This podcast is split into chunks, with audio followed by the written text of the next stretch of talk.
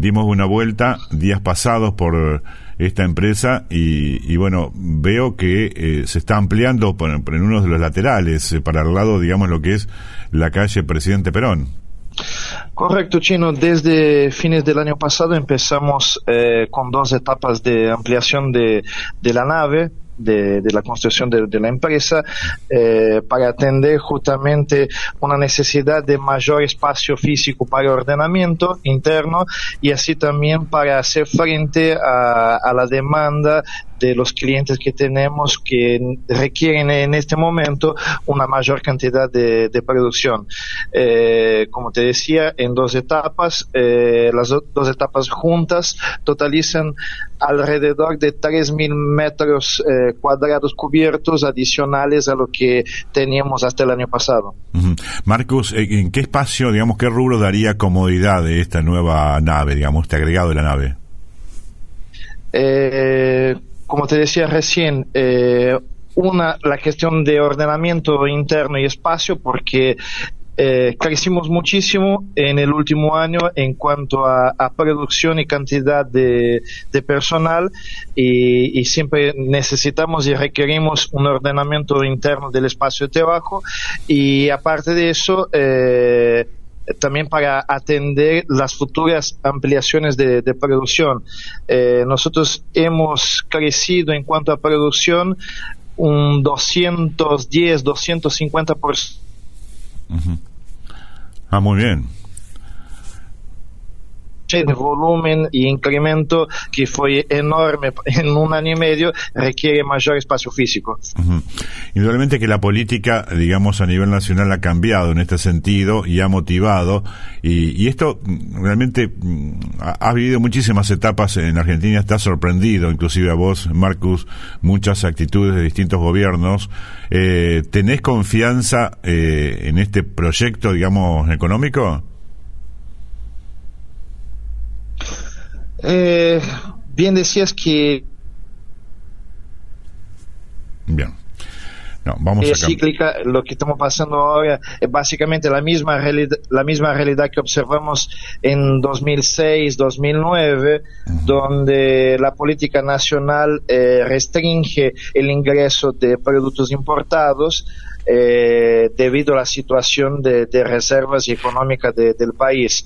Eh, si uno analiza la situación del contexto de, reservas del Banco Central, eh, no, no vemos un cambio eh, brusco en la política en los próximos dos, tres años, lo que por lo menos nos da pie para arriesgarnos con las inversiones que, estamos haciendo, porque Argentina no, no sea quien sea quien, quien esté en los próximos dos años en el poder, eh, no va a poder volver a, a, lo que hizo el gobierno anterior en 2015-2019 de una apertura generalizada de importaciones porque eh, Argentina no cuenta con los recursos para hacer frente a ese modelo de gestión comercial. Exactamente, no hay respaldo. Eh, en su momento charlabas mucho lo que es la logística, Marcus. Eh, eh, esto la, empresa pudo solucionar un poquito, bajar algún puntito, digamos, de lo que significa trasladar la producción de Copper ejemplo, hacia Buenos Aires, grandes urbes, hacia los puertos. Sí, no sé si exactamente pudimos bajar eh, lo, que sí pudimos eh, hacer con que la ecuación cierre mejor también para, para los clientes y hemos, eh, obviamente durante seis años, realizado acuerdos con empresas transportistas que, que, están dentro de la posibilidad del presupuesto de, de producción y del costo aceptable por los clientes. Marcus, ¿cómo está con respecto al tema de la empresa de la absorción de nuevos empleados? Eh, ¿Necesita nuevos empleados, mano de obra calificada y, bueno, obviamente para que todo funcione eh, con un con, un criterio y cultura y conducta de, digamos, de, de trabajo en conjunto, ¿no? Como siempre.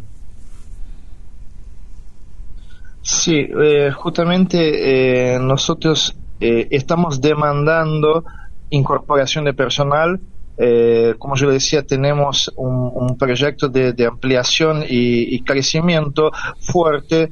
Eh, nosotros arrancamos en 2010, 2000, eh, perdón, 2020 con 100 trabajadores, hoy ya tenemos más de 310 y hoy aún seguimos teniendo una demanda de incorporación inmediata de unas 40, 50 personas, pero en estos momentos estamos teniendo bastante dificultad o serias dificultades para incorporar personal porque no, se están presentando. Eh, nosotros estamos poniendo anuncios eh, a través de la oficina de empleo o mismo a través de, de, los, medios. locales, de ustedes, la radio, pero no, se están presentando eh, la cantidad de personas que quisiéramos incorporar inmediatamente.